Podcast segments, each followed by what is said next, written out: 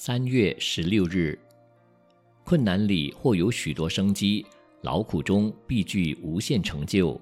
故遇难不必逃避，逢苦应当面对。当危机降临的时候，不可慌张，要临危不乱，镇定以对。无论什么危机，先要知道起因，千万不可把问题复杂化，要简单的找出自己能够解决的办法。因此，面对危机，唯有冷静机智，才能解决问题。慌乱紧张，于事无补。据闻，美国某家报纸曾举办一项有奖征答活动，题目是在一个热气球上载着一位科学家、一位环保专家、一位粮食专家。不料在飞行途中，热气球突然漏气，不能载重，必须丢出三人其中的一人以减轻重量。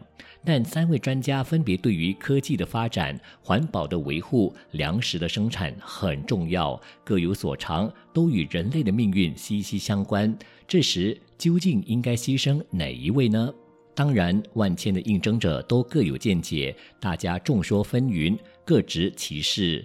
最后结果是一名小男孩中奖，他的答案是把最胖的那人丢出去。危机的处理，第一要有认识危机的常识，第二要有应变的能力，第三要有静定的修养，第四要有往日的因缘。